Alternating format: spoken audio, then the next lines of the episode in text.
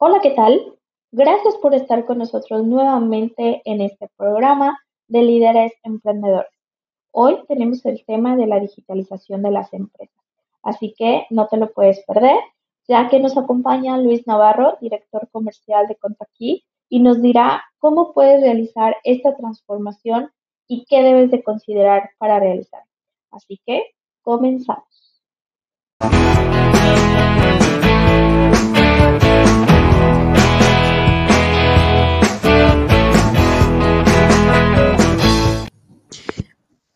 Hola, buenos días a todos. Muchas gracias por estar nuevamente aquí con nosotros. Y bueno, le doy la bienvenida a Elena nuevamente, a Marisol y a Luis Navarro, que hoy está con nosotros. Pero pues antes de eso vamos a tocar un tema que habla de la digitalización de las empresas. Así que, Marisol, si nos das el honor de presentar a nuestro invitado del día de hoy. Hola, ¿qué tal? Muy buenos días, amigos de líderes emprendedores que inspiran. Eh, el día de hoy precisamente tenemos como invitado al licenciado Luis Isaid Navarro Marroquín, quien actualmente funge como director comercial a nivel nacional de la marca Compaqui. Ya muchos años dentro de la compañía, Luis, 14 años, y muchos de ellos eh, transitando en, el ámbito digital, tratando de llevar esa digitalización a las empresas en México. Y precisamente eh, por esa experiencia que, has tenido la oportunidad de, compartirnos a lo largo de ese tiempo que hemos convivido contigo, es que quisimos que nos acompañaras el día de hoy y que nos compartieras parte de, todos esos hallazgos que tú has tenido en, en la transformación digital de las pequeñas y medianas empresas en México. Bienvenido. Muchas gracias, Marisol. Muchas gracias a Lena, Nidia, muchas gracias por invitarme. Qué bueno que quisieron invitarme. Siempre te queremos. Te queremos, te queremos, te queremos. Gracias, qué amables. qué amables. Pues sí, ya 14 años, la verdad que entré a los 14 años a las compañías, más los 14 que tengo ya eh, en el proceso de la transformación de las empresas a un modelo digital donde evidentemente el tema pandémico pues, nos llevó a que aceleráramos el proceso de la, adopción de la tecnología, ¿no?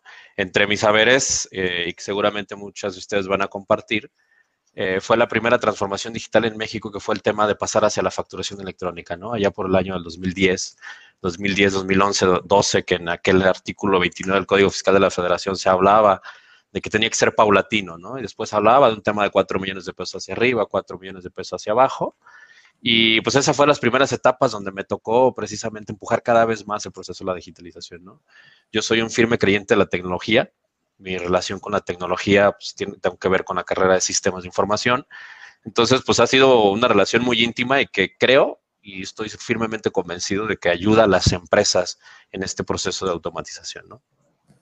Y fíjate que eh, una de las cosas que les ha pasado precisamente ahorita en la pandemia a, la mayoría de las empresas es que a pesar de que se ha hablado mucho de la digitalización y a nivel contable, la verdad es que digamos que ah, tenemos pasos agigantados precisamente por el CFDI en las facturas, en la nómina, etcétera, y que se ha estado hablando de, que el inventario también se, se pudiera llegar a, a timbrar y todo eso Realmente las empresas no están digitalizadas o les ha costado mucho trabajo digitalizarse, ¿no crees?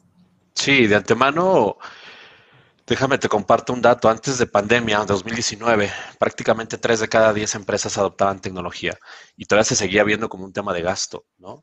En 2020 seis de cada diez empezaron a adoptar la tecnología y ya se empieza a ver como una necesidad. De esas seis de cada diez, el, el 90% ve un progreso en algún proceso que tuvo que digitalizar, ¿no? Como bien dices, el tema de los inventarios fue algo que se vino empujando desde el 2018, si mal no recuerdo, de que se van a timbrar los inventarios, se van a timbrar los inventarios, nunca procedió, pero hoy pues prácticamente todo el tema de los inventarios están digitalizados, ¿no? Eh, primero, pues la, la gran era de este famoso e-commerce, el comercio electrónico que se empezó a dar desde el 2015 aproximadamente empieza a tener un boom. Sin embargo, 2020 estarán conmigo de que tuvo este boom y que a ustedes seguramente les tocó comprar algo por internet, ¿no? Y donde hoy las empresas se están quedando atrás, aquellas que no están vendiendo por internet. Esa transformación digital, ese, ese brinco que se tuvo que dar, sumamente complicado para muchas empresas que no estaban listas. Cuando la tecnología se veía como un gasto, en lugar de una inversión, eso significa que entonces no tienes una planeación estratégica con la tecnología y eso significa que tu proceso de crecimiento va a ser más lento. Hoy, etapa pandemia, que esta nueva normalidad, seguramente muchos de los que estamos aquí no van a necesariamente ya ir a comprar cosas, sino es más fácil darle clic, que se haga un, cargo a tu tarjeta de débito crédito y aparezca en la puerta de tu casa, ¿no? Creo que eso, desde mi punto de vista, es felicidad, ¿no? Eh, desde mi punto de vista es comodidad y algo bien importante, la inmediatez de las cosas, ¿no? Eso, eso es algo que están llevando las empresas hoy por hoy. Si se va a seguir digitalizando las empresas, fíjate que para el 2021 se tiene contemplado que un 39% de las pymes que hoy que actualmente existen o las que quedan, que lamentablemente han muerto muchas, se van a seguir un proceso de digitalización, ¿no? Y entre sus procesos primordiales en la digitalización es precisamente la venta, ¿no? El digitalizar tus procesos de ventas es fundamental y eso evidentemente lleva a que tienes que automatizar inventarios. ¿No? Porque si tú vendes productos, pues tienes que saber cuánto tienes en un almacén como para poder saber si en tu página de internet o en tu página de comercio electrónico está, está disponible para que puedas seguir vendiendo. Creo que el proceso de alguna manera es sencillo. Y el segundo proceso que tiene que automatizar, y la mayor parte de las empresas lo están viendo así, es evidentemente el proceso de la cobranza, ¿no? Se hablaba en el 2019, lo recordarán, el tema de coding. Sí. De, esto de pagar no en efectivo, pero tampoco pagar por medio de tarjeta eh, y pagar por medio de un código QR. Creo que para efectos de tecnología es lo más innovador que existió en México, muy poco adaptado y adaptable en el aspecto de que no, no todos querían hacer ese proceso, ¿no? ¿Por qué? Porque pues no todos tienen un teléfono inteligente, sin embargo te comparto tu dato, el 70% de la población en México que tiene acceso a los dispositivos tienen teléfonos inteligentes, entonces eso habla de que acceso a tecnología tenemos, ¿no? Acceso a CODI teníamos, sin embargo existía un tema muy fuerte que era el de me van a, me van a fiscalizar, ese sigue existiendo en las pymes y la verdad es que yo digo, no se preocupen, yo digo, ocúpense en ese tema, ¿no? Eh, fiscalizados ya estamos. Pero Luis, eh, hay una situación, muchas veces como consumidores buscamos la inmediatez, queremos que todo sea eh, ahora sí que lo más accesible posible, pero yo, yo como empresa, ¿cómo identifico que ya estoy digitalizado? Ha sido una pregunta muy constante, sobre todo las empresas que tienen más de 5 o 10 años, eh, brincar de ese proceso manual que tenían a una digitalización ah, llega a ser un poco confuso. ¿Cómo sé que mi empresa necesita digitalizarse? Déjame contestar de manera fría e incluso no me gustaría ser grosero, pero creo que debe ser. Si solamente facturas electrónica haces en tu negocio, no estás digitalizado. Olvídate, eso es adoptaste algo para una herramienta un proceso de digitalización está basado en tu toma de decisiones. ¿A qué me refiero con la toma de decisiones? Si tú conoces cuánto ha crecido el mercado o ha decrecido el mercado a nivel general, es decir, a nivel nacional, en este caso que en México se habla que el decrecimiento que tuvimos en México en 2020 es alrededor del 9, entre el 9 y el 11%, ¿sale? En teoría, tu empresa tuvo que haber decrecido lo mismo. Sin embargo, también la Secretaría de Economía y otras, otras vertientes dicen que pues tuvimos una mortandad del casi el 30% de las empresas en México, ¿va? Estos datos tú como empresario los debes de dominar, pero a su vez estos son los que vas a trasladar. Oye, les pongo cada uno de ustedes que están en, en ciudades diferentes, cuánto decreció tu estado, cuánto decreció tu ciudad. Ya hay reportes actuales en ese momento. Esos porcentajes son los que te van a saber medir. Si tú no sabes medir esos porcentajes en una tecnología donde puedas entrar y comparar tus ventas 2019 contra el 2020 y 2020 contra el 2018, si eso no lo tienes en la palma de la mano, déjame lo digo así, no es un proceso de digitalización. Estás cumpliendo con algo.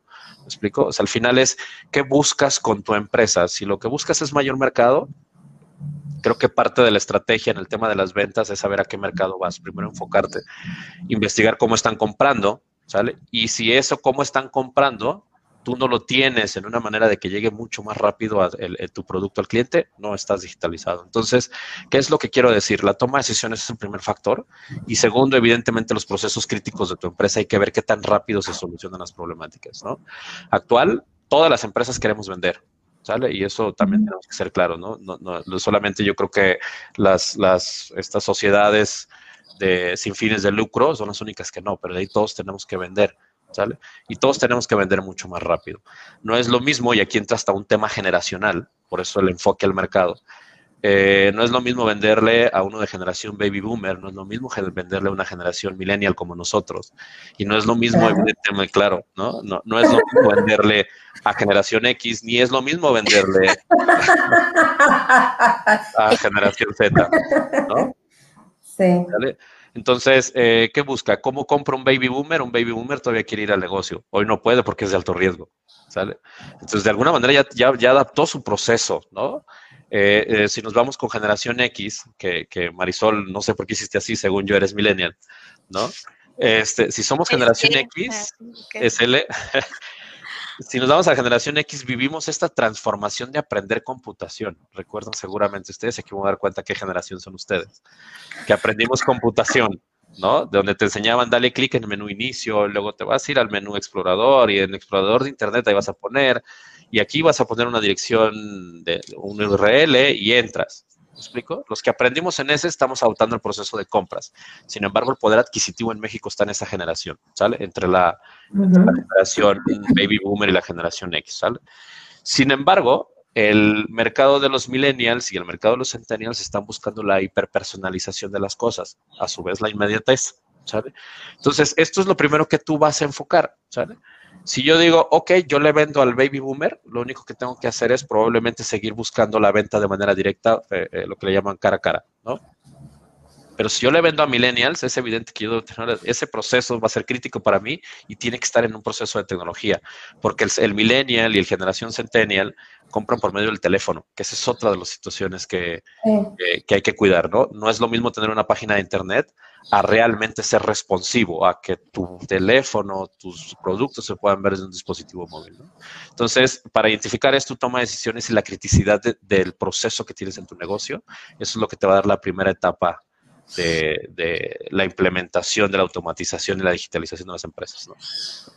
Pero eso, este, pues se requiere que le invierta la empresa, ¿no? ¿Qué tanto se le tendría que invertir a una empresa para que se digitalice? Mira, creo que hoy es sumamente sencillo, ¿sale? Eh, y es más, me voy a olvidar de casarme un momento de la marca, ¿sale? Actualmente tú puedes vender por Facebook y si ese es tu proceso crítico, esa es una primera etapa para empezar a digitalizar tu proceso de ventas, ¿no? Las empresas hoy tienen que conocer a su cliente aun cuando no lo tengan enfrente, ¿sale? Pero lo primero que tienes que hacer es que pues, mínimo una fanpage, ¿me explico? Que esa, tu segunda etapa, es conectarlo a tu página de comercio electrónico, ¿sale? Y eso, la siguiente etapa es conectarlo a un CRM donde tú tengas datos críticos del cliente, qué es el producto que más compra, cada cuánto lo está solicitando, ¿sale? Eh, el tiempo de vida que tiene el cliente contigo, es decir, cuántas veces te está recomprando y qué productos es lo que está comprando, su cumpleaños, ¿sale? Porque tampoco, aunque estemos distanciados físicamente, nos podemos distanciar en un tema emocional. ¿Me explico? El hecho de que te feliciten y todo este tema, eh, aunque sea de manera virtual, es muy importante para el trato de los clientes, ¿no? Aunque lo recuerde Facebook. Aunque lo recuerde Facebook, pero es es proceso de digitalización al final de cuentas. ¿Me explico? Yo por eso este, tengo mi cumpleaños en el Facebook para que los que me feliciten realmente sepan. Son tus amigos. sí, son tus amigos.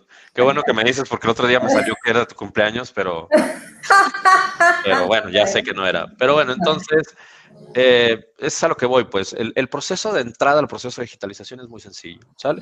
En México, para efectos del 2019 y 2020, la inversión anual que se estaba haciendo para efectos de tecnología era de 6.759 pesos.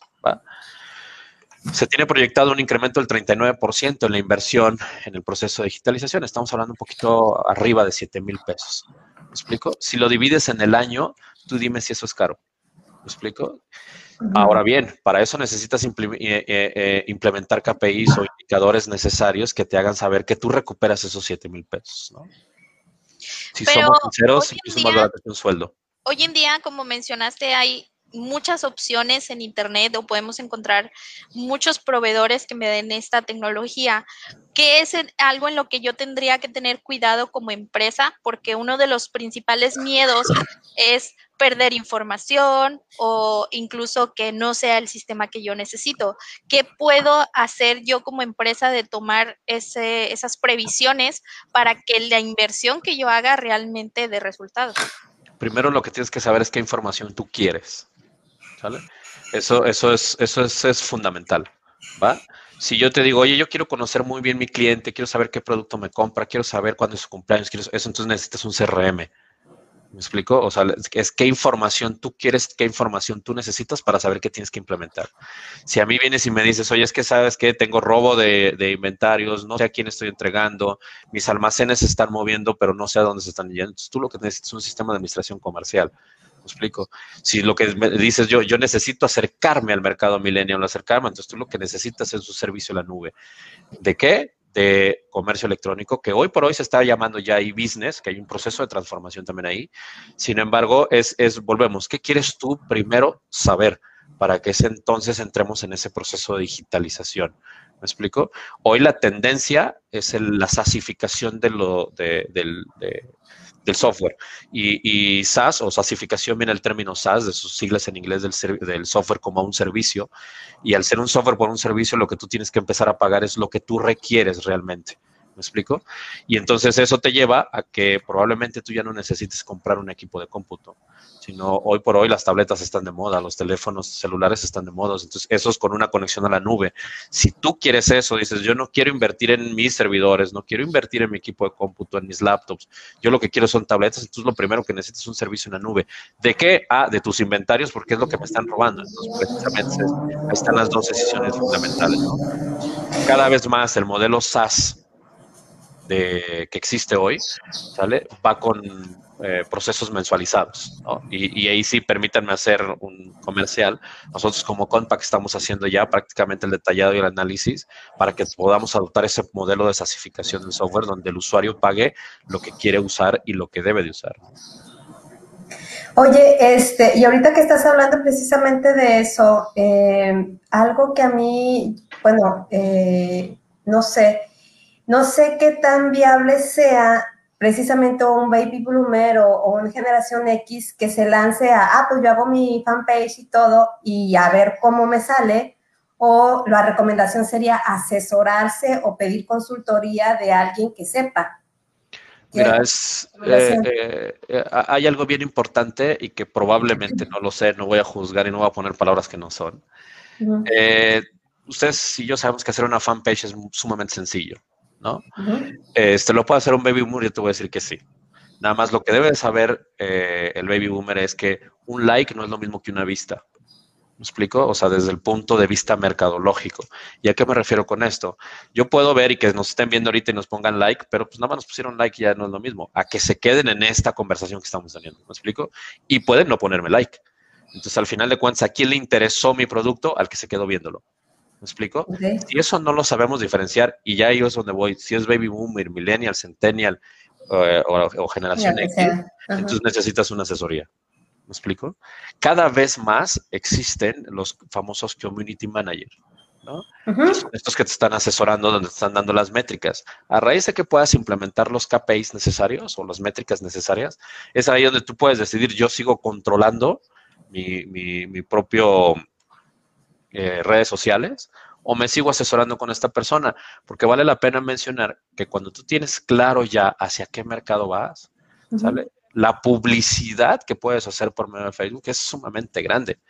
¿Me explico? Por eso este, este, este tema que si se acuerdan eh, y que no recuerdo si entró en vigor, según yo, no entra hasta mayo, el tema de la conexión de WhatsApp con Facebook. Sí. ¿Me explico? Eso, eso se le llama publicidad dirigida en cualquier otro lado. Eso significa, si lo veo eh, a cómo sucedía antes, es si tú vendías paletas, por ejemplo, ¿a dónde te ibas a ir a poner? Pues, a una escuela, porque ahí están los niños. ¿Me explico?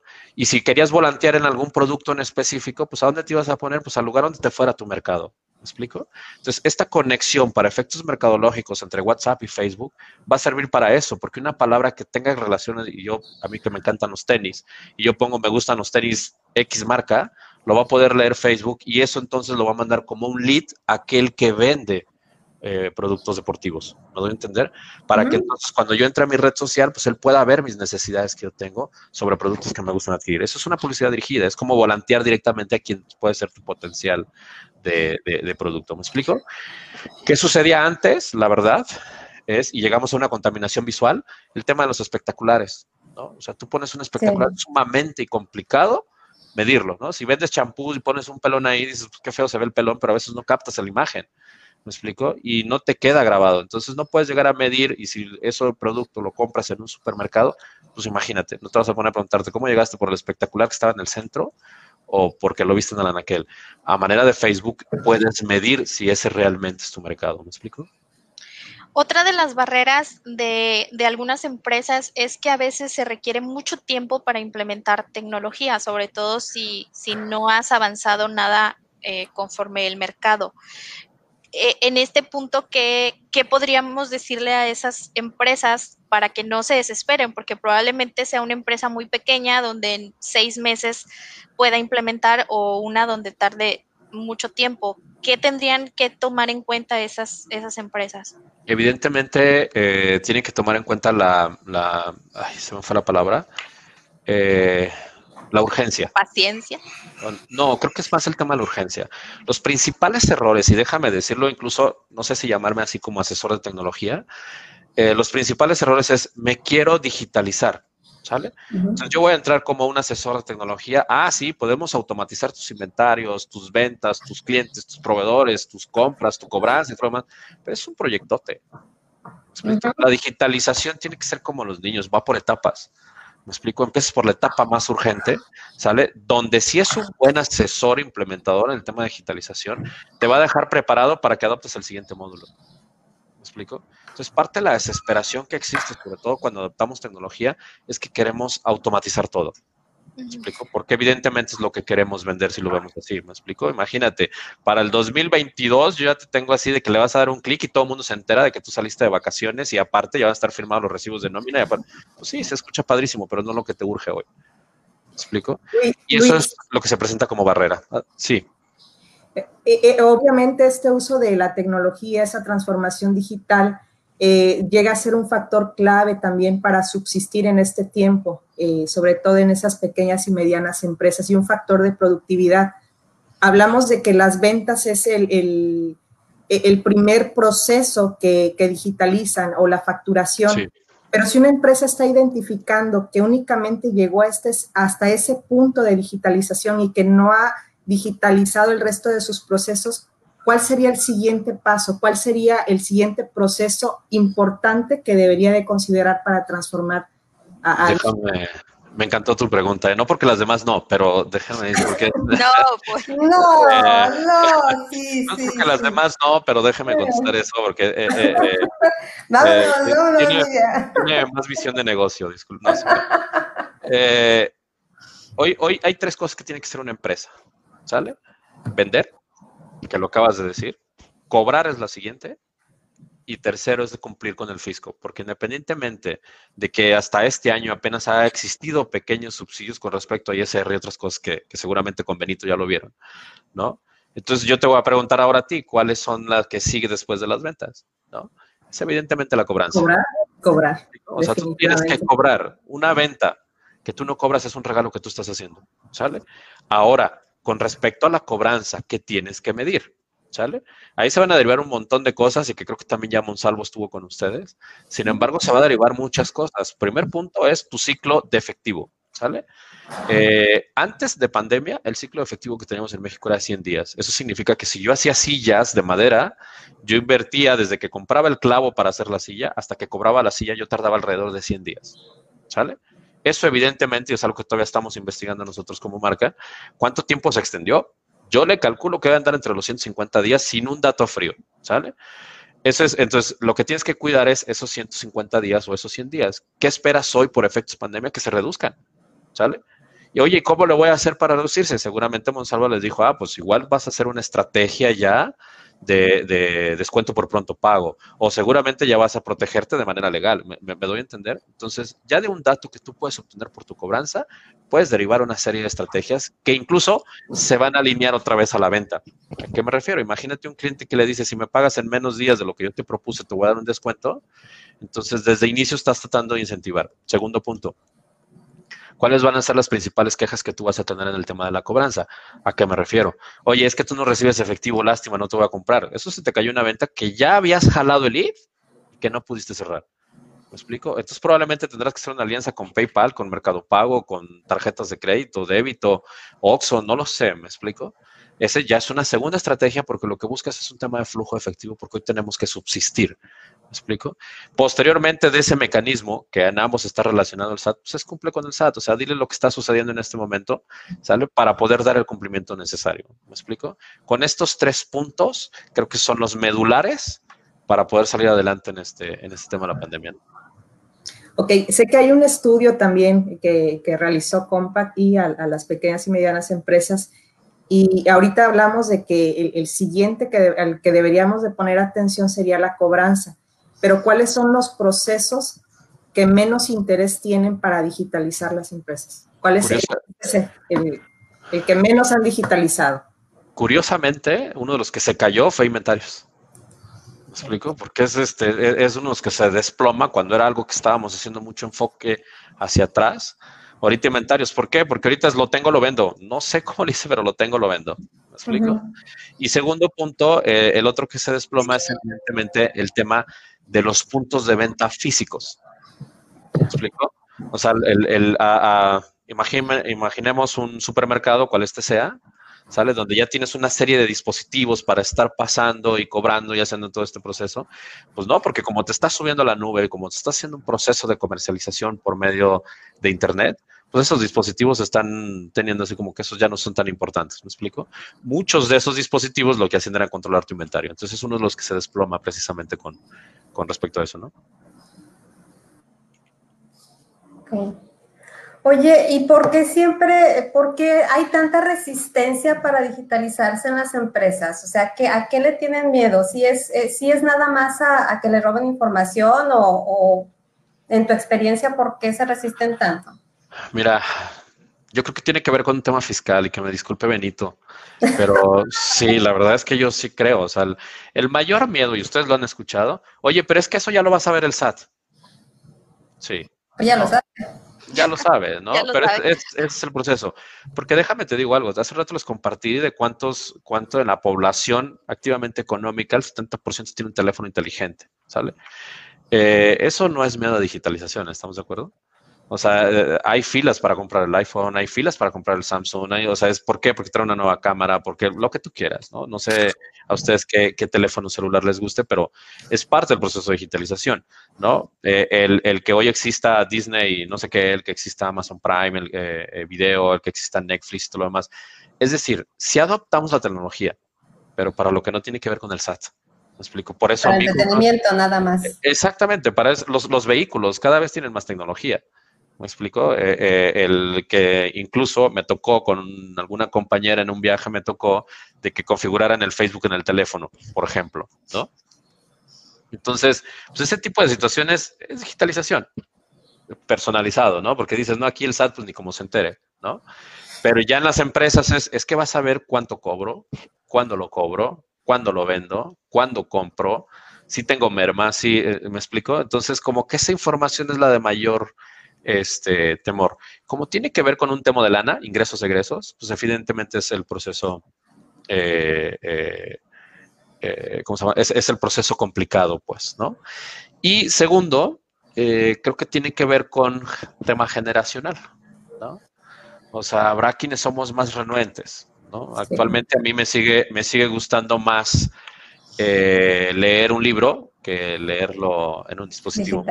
Sí, También hay, situaciones que a veces eso. No quiero echarle la culpa a nadie, pero hay quienes prefiero ver la factura física, ¿sale? O, en papel, que, estarla bien en el monitor. ¿no? Y no se dan cuenta que eso puede ayudarlas también a, nivel empresa a bajar también sus ingresos gastos, pues. Fíjate que eh, ahí nos acaban de compartir un comentario que tiene mucha razón que parte es porque los contadores insisten en pedir impresos los documentos. Y eso también eh, hay algo muy importante que a veces la influencia que generamos en las empresas como un servicio profesional, pues tiene muchísima importancia. O sea, lo que te dice el contador lo tomas como una realidad. Entonces, aquí es como una cadenita, ¿no? Si tu contador, si tu asesor fiscal, si tu asesor en tecnología, tu proveedor, eh, no tienen esa visión, pues realmente no te va a permitir avanzar, ¿no? Sí, gran parte. Por eso te digo, o sea, hay un tema generacional en este momento, ¿no? Hace un rato hablábamos de que los que están en la toma de decisiones actuales y, cada vez se suman más de otra generación, pero actuales están, en su gran mayoría son generación X, generación baby boomer. ¿Me explico? ¿A qué estamos acostumbrados en esa? Pues de que leíamos en papel, de que escribíamos, que era muy fácil firmar y si está con la firma autógrafa, fírmala en azul para que se vea por si. ¿Me, explico? Esos detalles vienen desde antes. O sea, también ese puede ser una, un tema de la barrera. Yo sí conozco contadores que, no están aquí en esta transmisión. Eh, conozco contadores, sí, sí, estarán en otro lado, ¿no? Este, eh, que mi declaración anual me siguen pidiendo las facturas en, impreso, ¿no? Cuando para mí es mucho más fácil decirle, ahí te va el correo electrónico, aquí están todos mis XML, y es más, con XML en línea, descárgalos y ya los tienes. ¿no? O sea, ya, ya no es los estados de cuenta, el, comprobante electrónico de pago cuando haces transferencias entre diferentes bancos, el famoso CEP, pues también ya son comprobantes, ¿me explico? Creo que ese es un gran trabajo de la generación millennial y generación centennial, donde sigan este proceso de digitalización. Creo que también lo van a pedir cada vez más ellos, ¿no?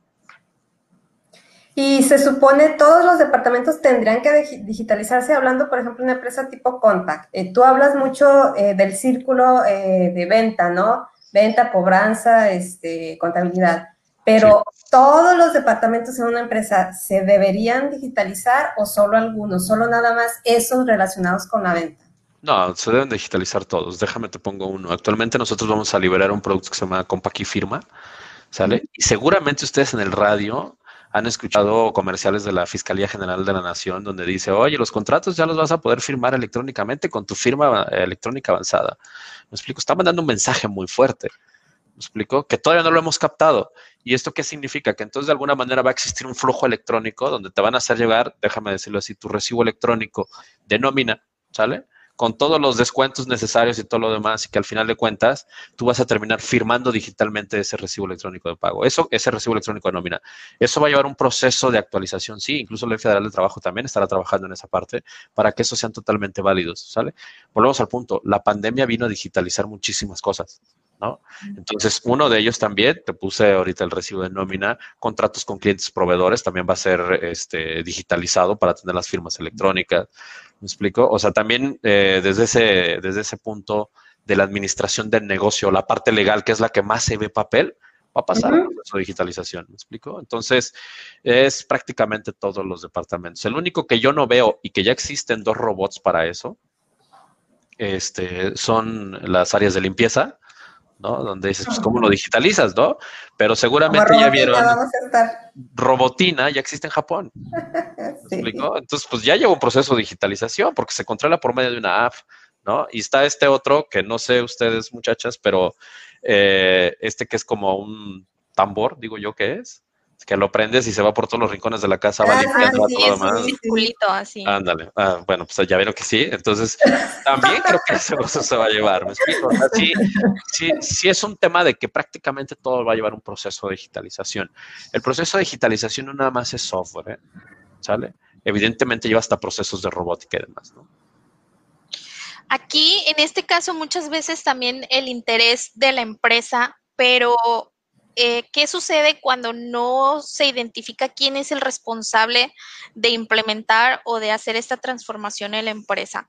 ¿De quién debería de ser la responsabilidad? ¿Solamente del dueño? No, no, no, no, evidentemente no. Creo que ese sí es una de las grandes barreras y los principales errores. ¿Me explico? Eh, a mí me tocó vivir eh, situaciones donde con el dueño tenemos que hablar para que se haga este proceso. ¿Sale? Y llegabas con el dueño y, le decías, oye, ¿tú qué quieres ver? No, pues estos reportes, esta información, ¿sale? Pero eso nunca bajó al siguiente nivel, es decir, a su nivel gerencial, entonces no sabían qué era el proceso. Cuando esto no se comunica, es evidentemente que lo primero que te vas a encontrar va a ser una barrera, una renuencia. ¿Me explico? Entonces, ¿qué es lo que pasa? Debe de existir, si la empresa está eh, institucionalizada o realmente existen los departamentos, siempre debe existir un líder que represente al área para el proceso de digitalización. ¿Me explico? Porque la digitalización no se tiene que ver vertical, se tiene que ver transversal. ¿Me explico? Es cómo le ayudo a este, cómo le ayudo a este, cómo le ayudo a este y cómo le ayudo a este otro, que como resultado lo voy a ayudar al que me está pidiendo el proceso de digitalización. ¿Me explico? Entonces, sí, debe de existir en cada uno de los, de los líderes.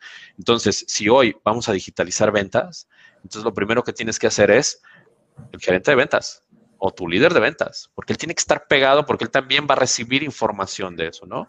Oye, ¿qué información puede recibir el gerente de, el gerente de ventas? Pues, ¿quién es tu principal vendedor? Por ejemplo, ¿cuál es el producto que más vendes? ¿No? ¿Cuál es el producto que menos vendes? ¿Qué promoción sí te funcionó? ¿Qué promoción no te funcionó? ¿Me explico? Y el de arriba va a estar viendo el volumen de ventas con respecto a la cobranza. No sé si me doy a entender. Si de ahí digo, vamos a digitalizar cobranza, pues entonces lo que sigue es el gerente de cobranza. ¿Me explico? Y luego, y así, siempre debe existir líderes en el proceso de digitalización de las empresas. Entonces, eso también significaría que se tienen que transformar los puestos y algunos puestos desaparecerían con la digitalización, ¿cierto? No, no me gusta decirlo desaparecerían, porque esto, esto, esto iría y de, permíteme compararlo así, ¿sale? El taxi no desapareció, se volvió Uber. ¿Sí me explico? O sea, se transformó, no es, no es que desaparece, y no desaparecieron los choferes, sino están en otro modelo, ¿me explico? Donde hay un proceso de digitalización, ¿me explico? Entonces, sí hay una transformación de los puestos, ¿sale? Pero no es que desaparezcan necesariamente. ¿Me explico? ¿Por qué? Porque la capacidad de análisis de la toma de decisiones es de la persona. ¿Me explico? Oye, pero pueden existir algoritmos que si es recurrente la decisión, pues ya te va a leer, pues sí, pero muchas veces va a existir variables que eso tiene que ver con respecto al criterio que va a tener el ser humano y ahí es donde entra el ser humano. Entonces no necesariamente desaparece, sí se van a transformar. ¿Quiénes van a ser más efectivos? Yo estoy firmemente convencido, es los que toman decisiones con base en la tecnología. ¿Me explico? No es lo mismo de que yo vea un reporte en este momento del producto que más se vendió a que yo me ponga a buscar por factura cuál es el producto que se repitió más veces en la factura. No sé si me doy a entender.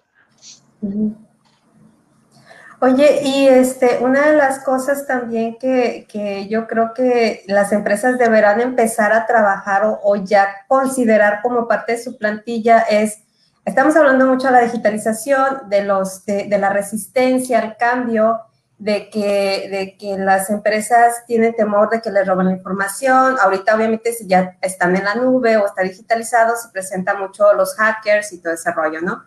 Entonces, sí deberían de tener una, una persona de sistemas o una persona que les ayude eh, precisamente a resguardar esa información, a que tengan también este, seguridad en la información digitalmente, ¿cierto?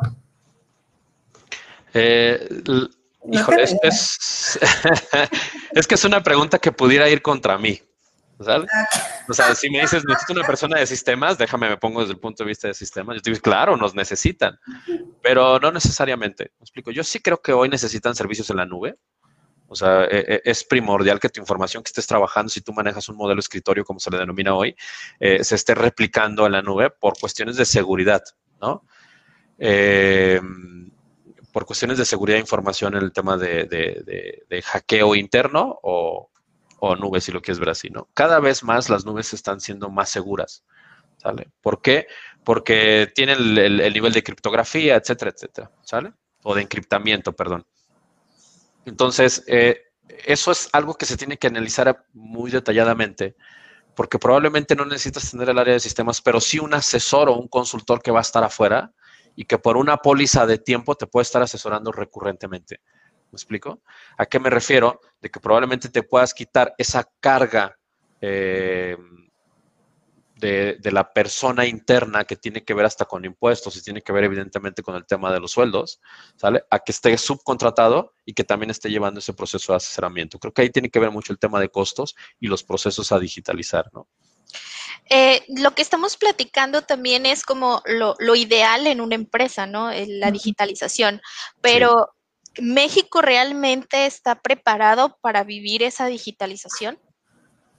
Eh, o sea, tenemos ya eh, a nivel tecnología aquí en el país como para eh, implementar todo esto en nuestra empresa. Y lo digo sobre todo porque hay zonas, y, y, lo menciono acá donde yo estoy, pues hay empresas que incluso no tienen acceso a Internet aún. Sí, Sí, lamentablemente sí es un, tema complicado donde hay empresas. Me tocó en algún momento en Durango donde un, este, ¿cómo se llaman las de madera? ¿Acerraderos? Acerraderos. Eh, sí, se me olvidó. ¿No? Donde pues la tecnología no llegaba. ¿no? Evidentemente era sumamente complicado en mis tiempos, ¿no? O sea, era de, que tenías que bajar el internet por medio de antenas satelitales y todo lo demás. Si me preguntas, es evidente que estamos dando pasos agigantados para poder adoptar la tecnología. Eso sí es un hecho. Si me preguntas, ¿estamos totalmente listos? Si me voy a comparar contra quién, si me comparo contra la Unión Europea, Estados Unidos, Japón y lo más, no, no, estamos en pañal. ¿Me explico? Pero también si me comparo y va a cenar y espero no ser grosero también con temas de Centroamérica, pues vamos muy avanzados. ¿Me, explico? Si la respuesta que buscas estás totalmente listo México para eso, no, nos falta. Y creo que eso es bueno. O sea, al final de cuentas, eso sigue hablando de que seguimos creciendo como país. ¿no? Pero considero también que aquí influye el factor necesidad. Sí, claro. Porque eh, aquí en Veracruz, que lo que sostiene la economía son, es, es el, el, turismo, los restaurantes, la hotelería.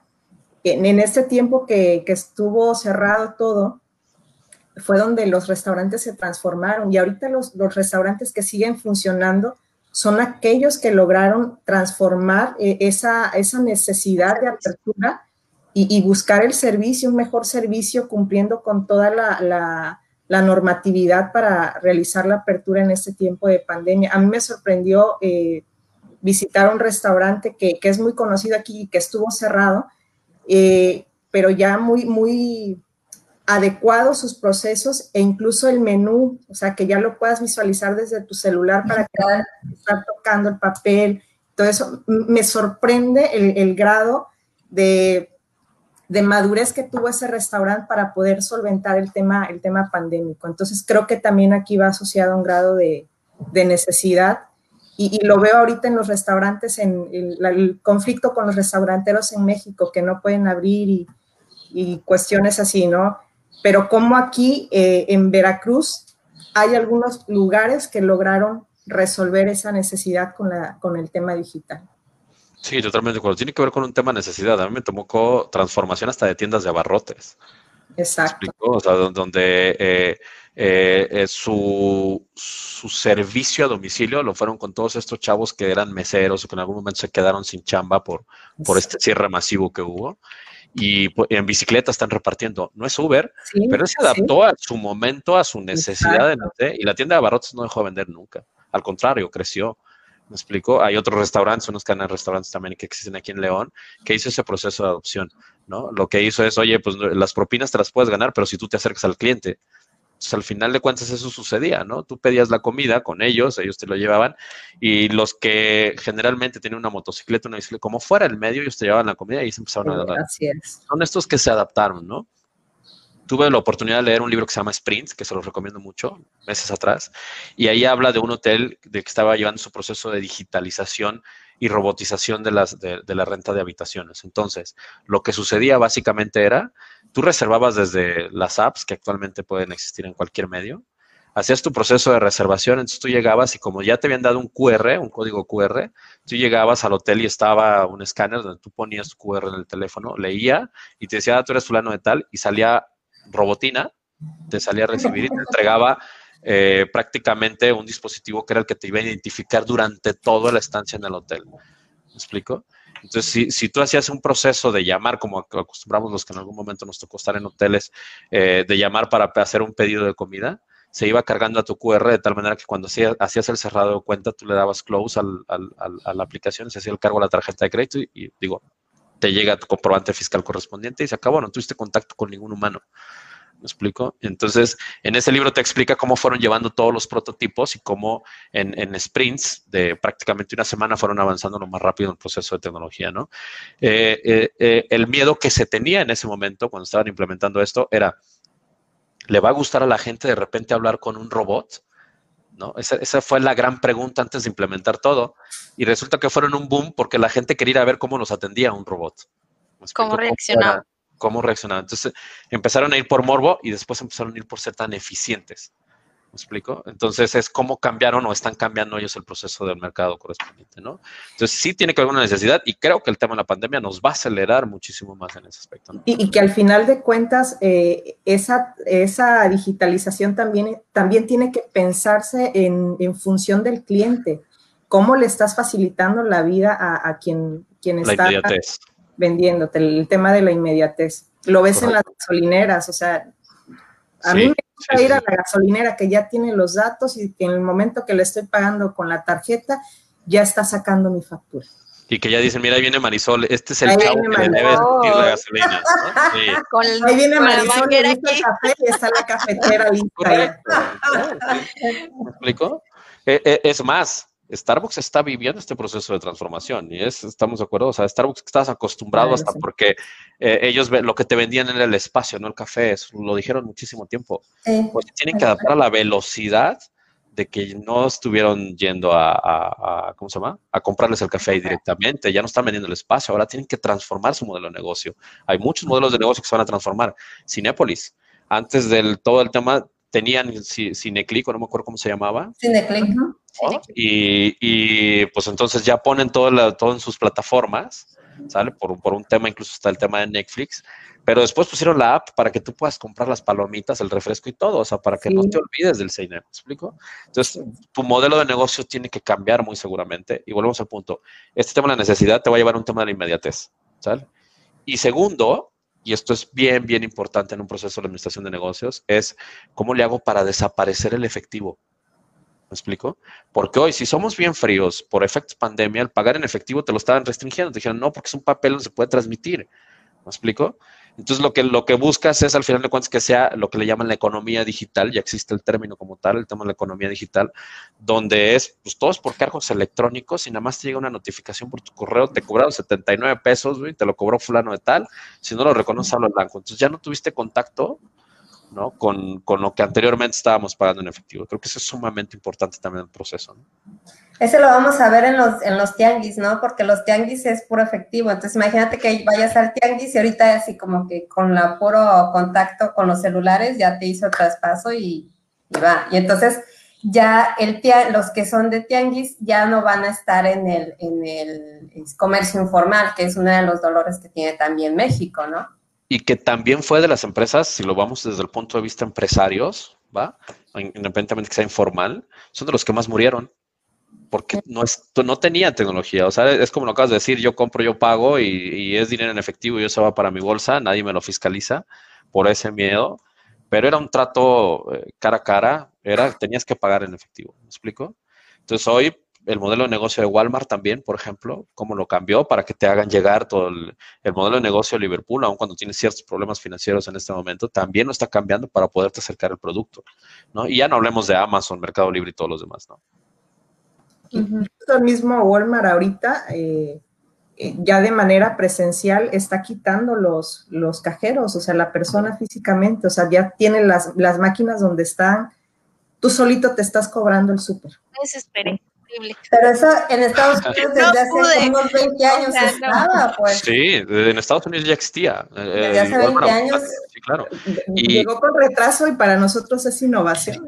Claro, claro. Que es a lo que voy. O sea, si me preguntas, oye, ¿ya está listo México? Como preguntan, no, si me comparo con Estados Unidos, no, voy atrás. Me explico, pero vamos en un ritmo que hoy la necesidad no está llevando a eso, ¿no? Y que, y que la realidad es que, como dijeron ahorita, ya me desesperé. Sí, la neta puede llegar a ser desesperante si no seguimos pensando en cómo seguimos transformando el modelo de negocio actual. ¿Me explico? Eso, eso es fundamental. Yo sí creo que muy seguramente los que van a sufrir mucho van a ser los bienes raíces. Me explico el tema de los edificios, porque también ya está la ley, si se acuerdan, la que se acaba de publicar a inicio de año, o se publicó el año pasado y entra en vigor este año, pues ya todo el apoyo que tiene que ver por parte de las empresas para el tema del home office. Entonces, pues también esa es otra, otra parte que lleva un proceso de digitalización. Amazon lanzó su tienda donde no hay cajeros, nadie, ¿no? Y que tú entras y escoges, y, entonces, pues padre. lo tendremos aquí lo siento, Marisol, no vamos a poder ver al cajero, pero o sea, al final es, ¿no? a eh, eso eh, iba, ya, no será igual. Claro. Oye, ahorita tendríamos que poner un holograma, pero mira, estaría padre porque así hasta lo hacemos como nos gusta, así le ponemos todo, decía más. Bueno. ¿No? Puedo poner a Superman ahí como que. Ay, sí, papacito. Supongo que sí, pero bueno. Bueno, espera. Son de los beneficios de la tecnología. Esos son los beneficios. Pudiera ser.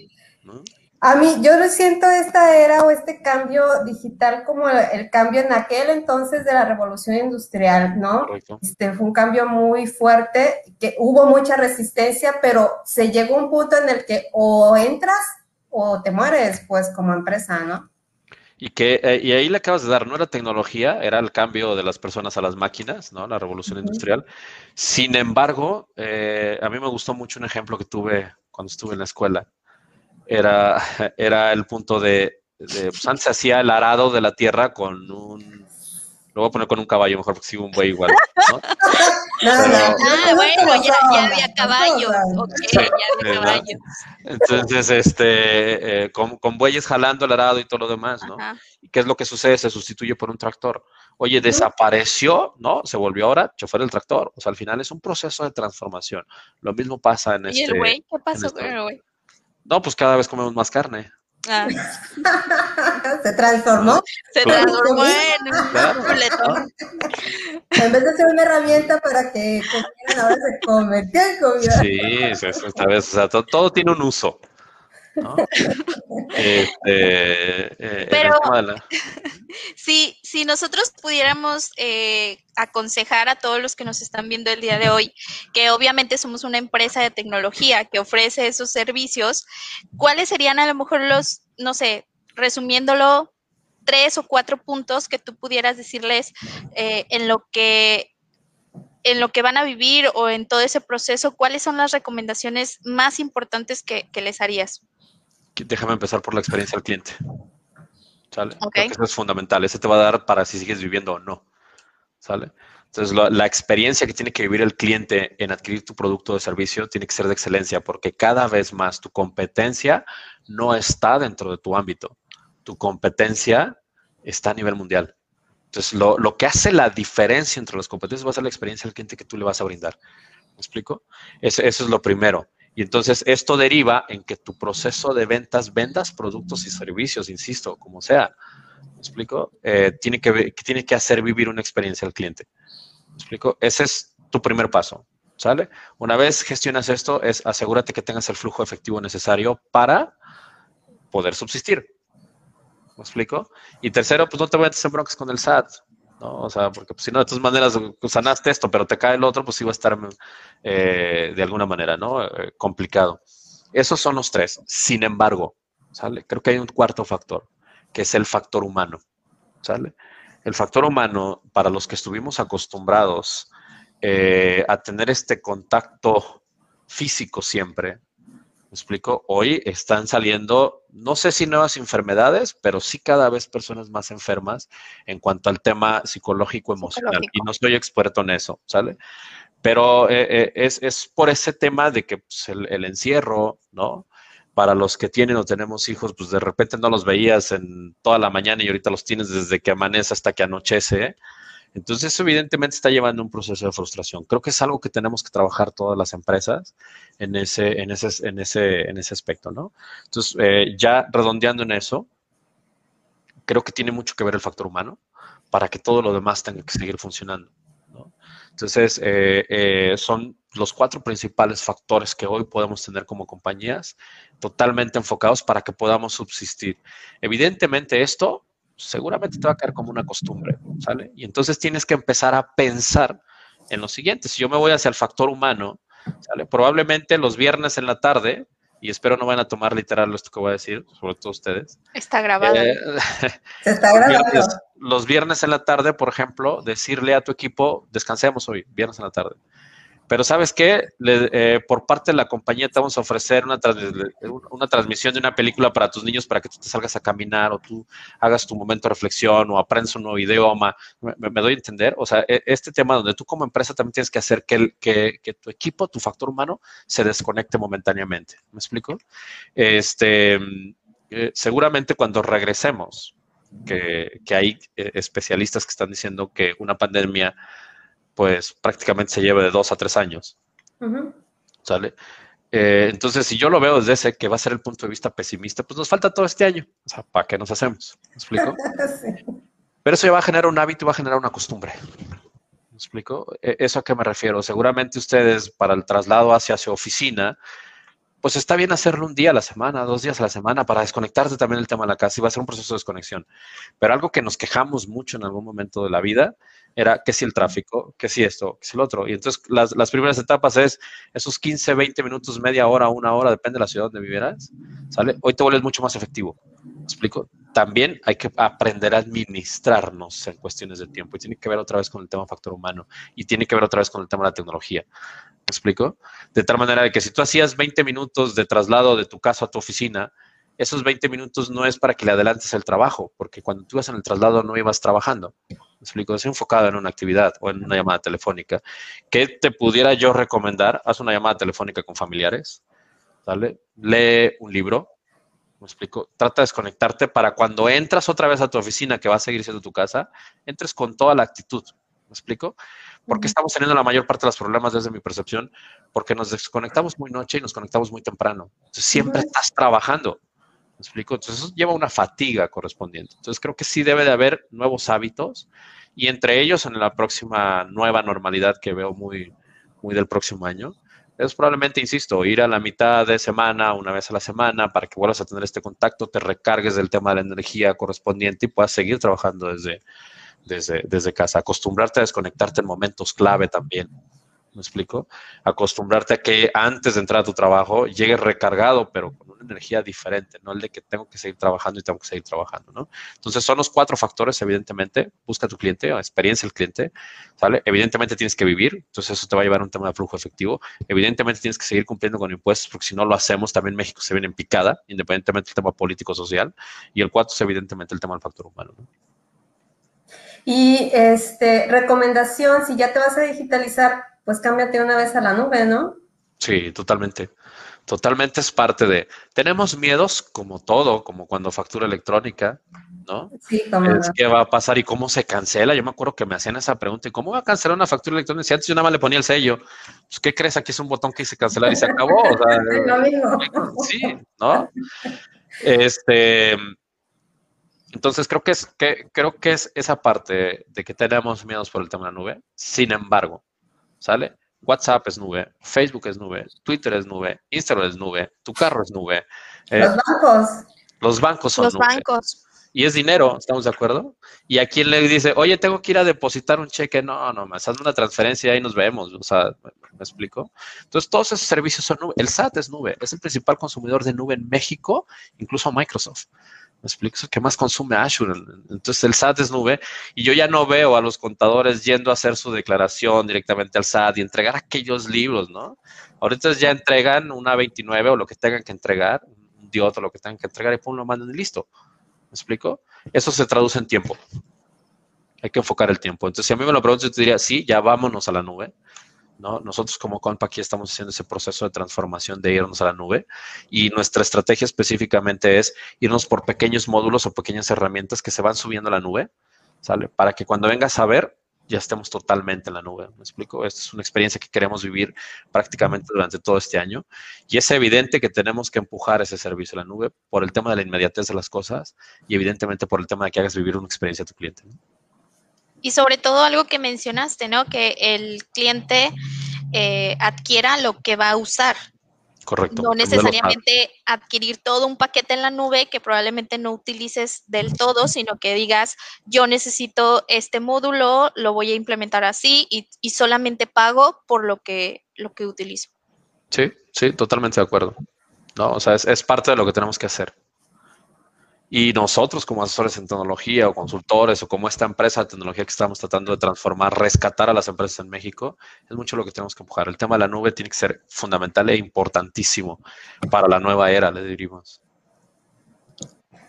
¿Algo más que quisieran agregar, muchachones?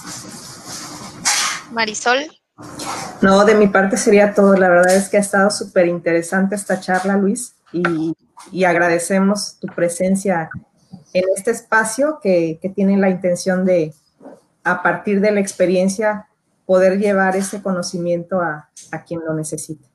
Pues al contrario, muchas gracias. Muchas gracias, Marisol. Y qué bueno que quisieron invitarme. ¿no? Es- es- es- eso ya, eso tengo. ¿no? Bueno, ya, perdóname, pues.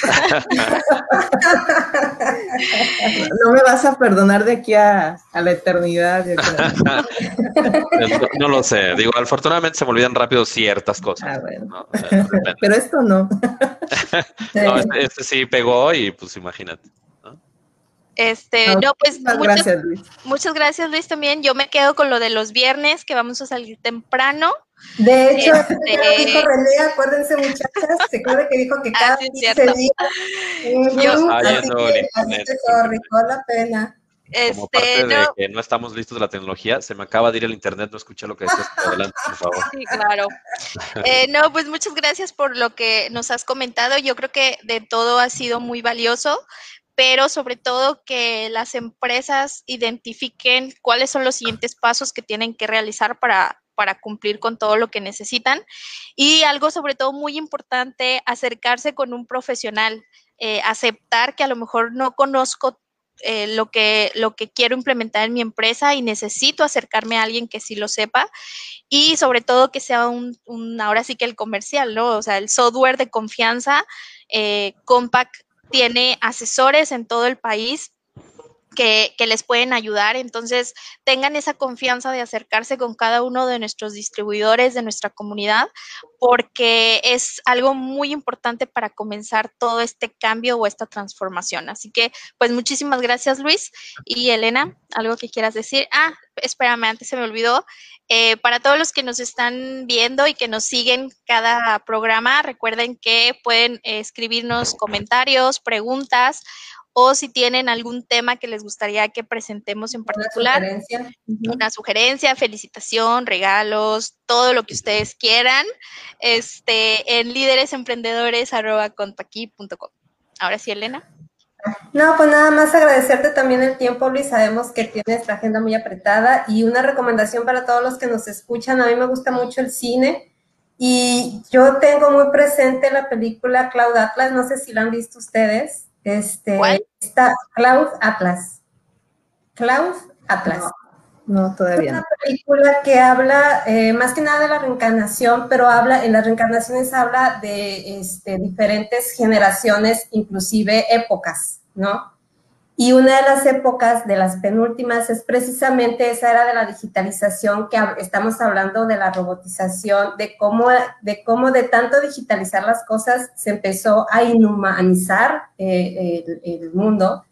Y llegó un momento, llegó, llegó un cataplum que hizo que regresaran a los orígenes. Está muy padre, a mí me gusta porque sí te hace pensar así como que, ah, aunque la base es eh, las vidas pasadas, ¿no? Es en la reencarnación. La base es esa, pero tiene algunas cositas que sí hacen pensar, sí, vamos para eso, vamos para, la digitalización está haciendo eso y creo que nosotros como sociedad, como seres humanos, necesitamos empezar a sí digitalizar sin deshumanizarnos, porque el digitalizar, híjole, es tan fácil que nos estamos deshumanizando. La pandemia ya nos estamos acostumbrando a estar aislados, a estar viéndonos en, en precisamente en, en, una maquinita, sí, en un dispositivo, que ya el contacto, que ahorita es, no, no lo están prohibiendo, pero a lo mejor se va a hacer una costumbre y creo que eso no debemos de quitar, ¿no? Esa es una, una recomendación.